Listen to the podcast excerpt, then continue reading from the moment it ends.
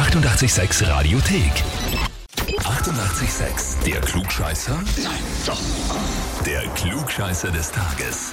Ja, seit nicht einmal knapp einer Woche senden wir jetzt auch in Oberösterreich, was uns wahnsinnig freut. Frequenzen, wo wir zu hören sind, könnt ihr nachlesen auf radio886.at. Aber ja, deswegen geht's jetzt einmal nach Enns zu Michael. Guten Morgen. Hallo, grüß dich. Dein Bruder, der Andreas, hat Aha. dich bei unserem Klugscheißer angemeldet.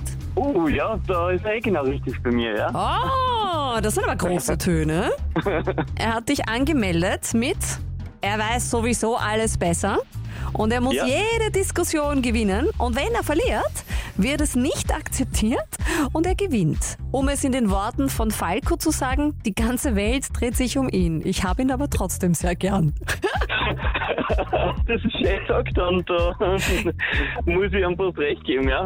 Klassische So. Geschwisterliebe.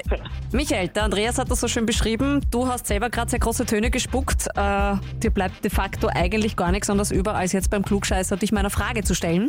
Ja, sicher, gern. Ja, sehr gut. Ja, oh Gott, bin ich aufgeregt. Ja, das, das wird was. Na pass auf, Michael, fackel mal gar nicht lang rum. Hier kommt Ja. deine Frage. Caesars Salad.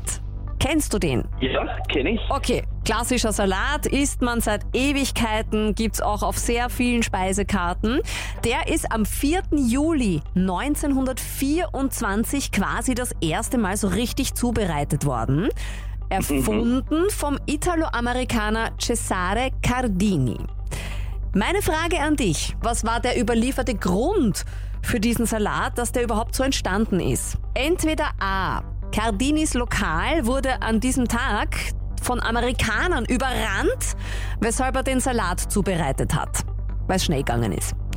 Oder B. Cardini wollte unbedingt einen Salat mit seinem Namen und hat sich gedacht, ja, die Zutaten schmecken gut, machen wir so. Oder C. Er hatte zu viele Eier, die sonst schlecht geworden wären und das Dressing besteht ja aus Eigelb. Warum gibt's diesen Caesar Salad? Ja, ich ähm, muss fast raten. Ähm, das ist schwer. Aber ich, ich würde mal sagen, die Antwort A ist richtig. Antwort A ist richtig, sagst du. Mhm, genau. Es ist richtig. Ja. Unfassbar! Es war tatsächlich so, dass an diesem 4. Juli ist ja der amerikanische Nationalfeiertag. 1924, muss ich noch dazu sagen, Cardinis Lokal, das er gehabt hat, war in Mexiko, in Tijuana. Und genau in dieser Zeit, 1924, war ja die Prohibition.